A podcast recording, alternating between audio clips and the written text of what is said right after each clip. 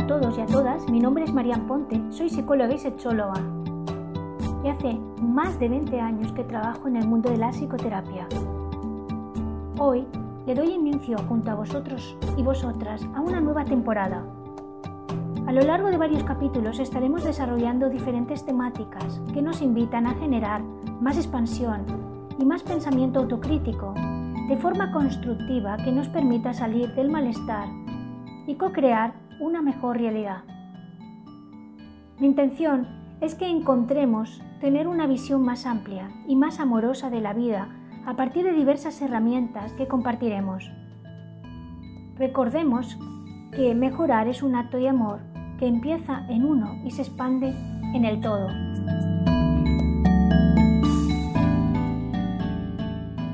Hoy vamos a hablar de la presión social. Es un tema muy interesante y que ahora está muy presente en nosotros. En 1950, Salomon y Ash hicieron unos experimentos donde los participantes no decían la respuesta correcta y de alguna manera muchos se ajustaban a asumir la opinión de los demás. Él estudió la conformidad a la presión social. Los experimentos, de hecho, había un equipo cohesionado dar una respuesta y uno que era el objeto de estudio. Al principio todos decían la respuesta correcta y más adelante el grupo daba una respuesta errónea y el sujeto experimental terminaba apoyando muchas veces las respuestas falsas. ¿Por qué lo hacían? ¿Para qué lo hacían? Pues lo hacían por el miedo a destacar, por ser ridiculizados o por pensar distinto y en algún caso incluso por tener miedo a estar equivocados. Y podían pensar que ellos estaban equivocados.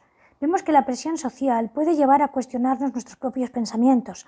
Se vio los experimentos una cosa importante, que la unanimidad del grupo es crucial para que se dé la conformidad. La fuerza del grupo puede hacer que no se den fisuras y se dé un solo discurso. Por eso es utilizado en la política y en muchos grupos donde se pretende que las personas de alguna manera generen algo que haga que no haya fragmentaciones. La presión social es la influencia de otras personas sobre nuestros comportamientos, actitudes y pensamientos. Es la presión del grupo o de pares que ya aprendemos desde niños porque aprendemos a buscar la aceptación y la aprobación. En nuestra adolescencia el grupo es una herramienta fundamental para nuestra salud psíquica y social. Desde niños queremos pertenecer a un grupo. Se nos enseña a obedecer primero a nuestros padres y después al grupo. Al principio dependemos y buscamos seguridad y sentirnos parte de ese grupo. Por eso muchos niños temen padecer rechazo por ser distintos. Ya sabemos todos los fenómenos del bullying que muchas veces sucede, que esa presión hace que para uno no padecer termina de alguna manera aceptando cosas inaceptables. Por eso es importante enseñarle a los niños que no acepten la presión cuando les fuerzan. Decir no con confianza o alejarse con firmeza puede hacer que se gane el respeto por los valores que sustentan. Cuando nos sentimos presionados, cambiamos nuestro criterio para ser aceptados por los demás. En la adolescencia hemos visto que hay mucha vulnerabilidad y muchos jóvenes, para evitar rechazo, ceden. Por ejemplo, muchos jóvenes toman drogas por la influencia grupal. La necesidad de quedar bien y ser aceptados por el grupo es parte de lo que puede afectar a un adolescente y, por supuesto, como adultos también llevamos esa historia en nosotros porque hemos pasado de ser niños a ser adolescentes a ser adultos. La sociedad censura, te lleva a homogeneizar y dañar a lo diferente, la seguridad y la autonomía en uno mismo, respetar las ideas y acciones y creencias desde una pertenencia sana, es difícil, porque muchas veces hemos de seguir buscando nuestro lugar en el mundo y eso implica no sacrificar tu identidad, porque es parte de tu derecho de autorrealización. Ser uno mismo es difícil cuando pretendes anticipar para ser aceptado o cuando tienes miedo al rechazo, al error o al juicio. Este temor hace que estés pensando y no puedas eh, permitirte sentir Pierdes el sentir, el ser, porque te centras en la aceptación del otro, pero te olvidas de ti. Aprendemos a ser comparados, a que nos pongan notas y a que la apariencia sea exitosa. Competir, compararse, es una pérdida de identidad donde no respetas tu respeto a vivir tu propia vivencia, a experimentarla desde tu unicidad. El trabajo de autoconocimiento es el único lugar donde puedes celebrar la vida y disfrutar realmente de ti, los demás y el mundo, la autenticidad es un acto de amor. En muchos lugares nos dicen incluso actualmente cómo comer, qué hacer, cómo vivir. Es importante que no nos guiemos sin contrastar nada. También se nos dice que nos hace felices cuando ello es falso y no es posible sostenerlo permanentemente. La felicidad no es un estado permanente. Los cánones de belleza pueden generar problemas de obsesión, problemas psicosomáticos y frustración, entre otros. Convivir eh, con los problemas forma parte del camino. La exigencia de la felicidad es de hecho una falta de humanidad. Todos podemos tener un día negativo, comer mal en un momento o no cumplir las expectativas, y eso es algo natural y humano. El no juicio es necesario, el sentido común nos ayuda a decidir vivir en paz, darnos márgenes saludables y contrastar la información. Buscar la aceptación y claudicar por ser aceptado daña.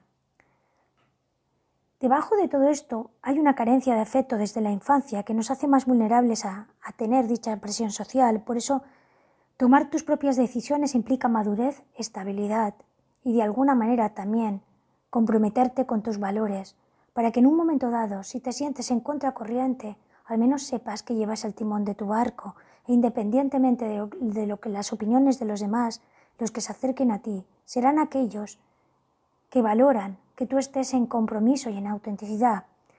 Y esos pocos que se quedan ahí serán los que realmente te permiten vivir en expansión. Una de las cosas importantes es el apego seguro que se construye en la infancia, porque nos ayuda a crecer con salud, creer en nosotros mismos. Otro es aprender a gestionar nuestras emociones, comunicarnos y disfrutar del intercambio y desde el apoyo social, que también nos enseña a disfrutar y a compartir. La diferencia está en tener las herramientas para respetar nuestra seguridad, límites y amor para que otros también lo hagan, o saberte retirar de quienes no pueden respetar quién eres. ¿Qué es lo que podemos hacer cuando tenemos todo este sufrimiento y nos damos cuenta que podemos padecer presión social? Primero tener claro tus valores y necesidades. Si hace falta los escribes. Saber quién eres, por qué y para qué te ayuda a poner límites. Puedes escuchar, pero no implica perderte o claudicar. También los errores, saber qué es la manera de aprender y conocerte. Si, por ejemplo, necesitas aprobación constante, trabaja tu autoestima. Elige, para no arrepentirte, puedes cambiar siempre de opinión después de tu experiencia. Si te exigen un sí y te hacen sentir mal, no aceptes. Si se retiran, de alguna manera, te enseña que esas personas no eran para ti y la vida misma te filtre lo que te conviene. Pierde el temor a decir que no, quien no respeta un no no puede compartir contigo. Trabaja la culpa y no te justifiques. Deja que el que está convencido se exprese. No importa que tenga una opinión diferente a ti. Todo cabe. Aprende a tomar riesgos e inmunizarte para aprender a ser tú mismo o tú misma. Si no lo tienes claro, pues pide una pausa para no presionarte. Expresa lo que vas a pensar. Rodéate también de un entorno respetuoso y positivo. Busca qué te mejora todos los días y qué te ayuda a fortalecerte. Haz actividades que disfrutes, lee libros o trabájate para fortalecerte. Comparte lo agradable con otros en tu vida. Busca hobbies que sean de tu agrado. No confrontes a quien te presiona, sino que estate en tu centro y si hace falta, das las gracias porque tú eres el dueño de tu vida. O si hace falta, también una sonrisa. Ofrécela. Lo que decidas hacer ha de ser por convencimiento y no porque te lo imponen. Cuando algo es importante, hazlo y así no te contaminarás de opiniones disuasorias para darte tu propia oportunidad. Si alguien te repite algo con presión, simplemente repite una frase que tú estás en convencimiento para no desviarte de tu decisión las veces que haga falta. Por ejemplo, muchísimas gracias, ahora mismo necesito otra cosa. Si te insisten, puedes seguir diciendo la misma frase hasta que la persona al final entienda que por ahí no tiene ningún lugar donde colarse. Estas son algunas de las cosas que se pueden hacer cuando hay presión social. Darse un espacio a uno mismo y no responder inmediatamente es una de las cosas que son bastante útiles. Gracias por acompañarme hasta aquí. Espero que este material expuesto os sea de utilidad y que lo podáis compartir y lo podáis pasar a personas que pudieran necesitar escucharlo. Como bien digo en otros podcasts, nos sirve para crear comunidad y humanidad, tener una versión de nosotros mismos mucho más abundante, creativa, amorosa y expansiva y por supuesto, crecer en humanidad. Hasta pronto a todos.